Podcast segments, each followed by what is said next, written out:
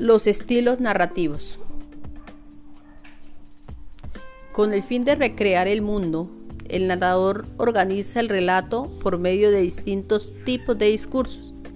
En general, se distinguen tres tipos de discursos o estilos narrativos, que son directo, indirecto e indirecto libre.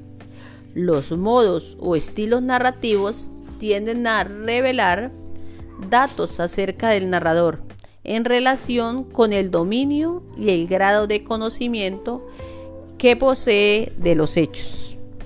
En el primer estilo directo, el narrador produce textualmente el habla de los personajes.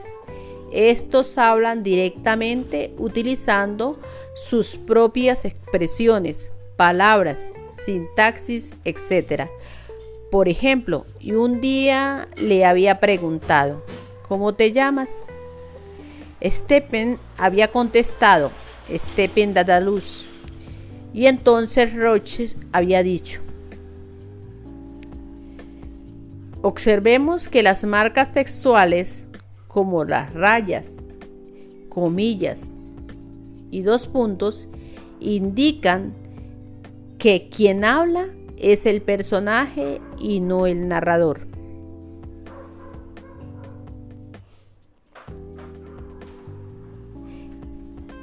El estilo indirecto es donde el narrador refiere, cuenta con sus propias palabras lo que dice o piensan los personajes y lo introduce con marcas textuales como los verbos que indican una expresión, decir, pensar, afirmar, relatar, etc. Y la conjugación que. Por ejemplo, y su madre le había dicho que escribiera a casa si necesitaba algo. Sobre todo, nunca acusaría a un compañero. Si observamos, el verbo decir introduce al fragmento un estilo directo. El tercer estilo indirecto libre es donde el narrador imita el modo de hablar o pensar de los personajes, pero no reproduce literalmente sus palabras. El texto parece dicho por el personaje, pero el que habla es el narrador.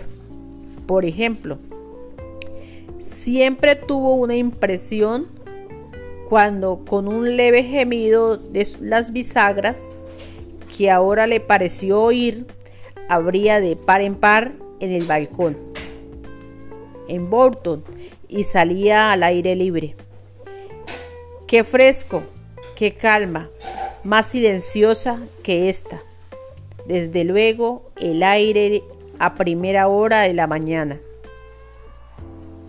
Las exclamaciones, la sintaxis entrecortadas son el pensamiento del personaje.